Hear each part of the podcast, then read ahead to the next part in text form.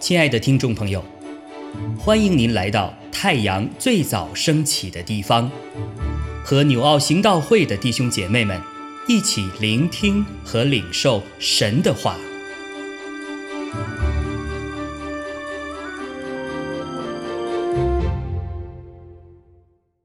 箴言十章一到十六节，所罗门的箴言：智慧之子。使父亲欢乐，愚昧之子叫母亲担忧。不义之财毫无益处，唯有公义能救人脱离死亡。耶和华不使一人受饥饿，恶人所欲的，他必推开。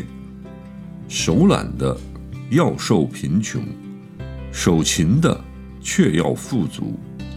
夏天聚敛的是智慧之子，收割时沉睡的是宜修之子。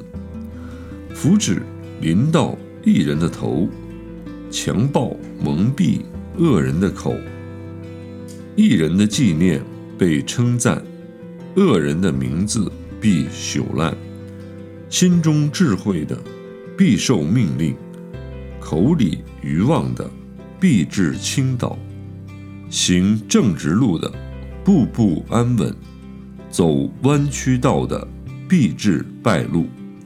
以眼传神的，使人忧患；口里愚妄的，必至倾倒。一人的口是生命的泉源，强暴蒙蔽恶人的口。恨能挑起争端，爱能遮掩。一切过错，明哲人嘴里有智慧，无知人背上受刑杖。智慧人积存知识，愚妄人的口素质败坏。富户的财物是他的奸臣，穷人的贫乏是他的败坏。一人的勤劳致生，恶人的尽相致死。弟兄姐妹们平安。今天早上我们的 Q T 经文是在箴言书的十章一到十六节。今天的经文是所罗门的箴言的第二部分。所罗门既然是代表智慧的君王，他的箴言的主题当然还是关于智慧。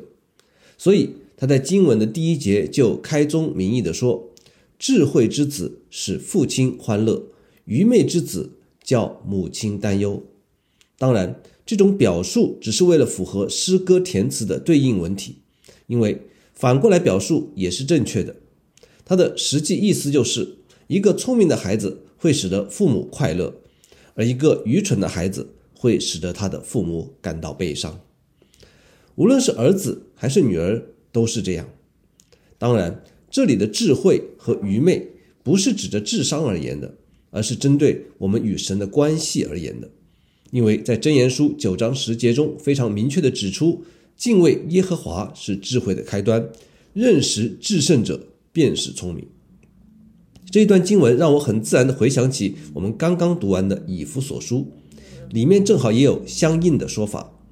在以弗所书四章三十节中说：“不要叫神的圣灵担忧，你们原是受了他的印记，等候得赎的日子来到。”我们常常把上帝称为我们的父神，他是我们的创造主和救赎主。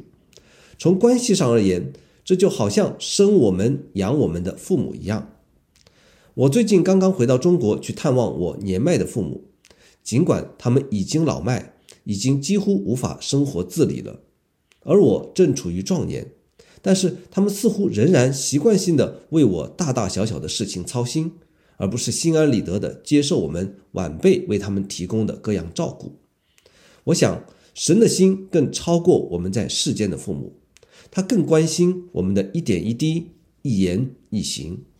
如果我们不愿让我们的父母担忧，而要使他们快乐的话，我们就更应当注意，不要叫神的圣灵担忧，而是让父神也可以像对耶稣基督那样对我们说：“这是我的爱子，我所喜悦的。”那我们要如何使父神喜悦，而不是叫圣灵担忧呢？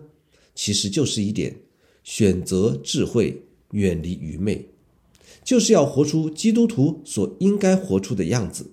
行事为人要配得上作为基督徒所蒙的呼召，在钱财上要有智慧，要勤奋工作，而非期待不劳而获；在道德上要有智慧，要坚守正直和公义，忠心服侍，谦逊待人；在言语上要有智慧，要常说真实的、有益的、建造的话语，而远离谎言、恶言和咒诅；在待人接物上要有智慧。不要自私吝啬，而要仁慈宽恕；不要放任仇恨引发冲突和争端，而要以爱和怜悯带来和睦。其实，这里的关键点就在我们爱神的心和爱父母的心。做任何的事情之前，都会思量这件事会不会让父母担忧。爱神的人更是如此。神喜悦的事，我们就努力去行；神担忧的事，我们就自己静止不做。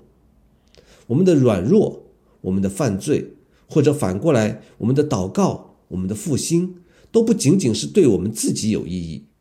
每一件事情都是与属灵世界里面的喜怒哀乐联动起来，每一件事情都是对我们的属灵氛围、属灵空气息息相关的。所以，弟兄姐妹们，你们相信吗？神喜悦对他的话有信心的人，因为他说道：“到神面前来的人，必须信有神。”且信他赏赐那寻求他的人，让我们都能够成为他所喜悦的爱子，且都得着他永恒宝贵的赏赐。阿门。亲爱的弟兄姐妹，透过今早牧者的分享，是否能够让您更多的明白神的心意，或是有什么感动和得着？欢迎订阅和分享我们的频道，让更多的人领受神的祝福。愿神赐福大家。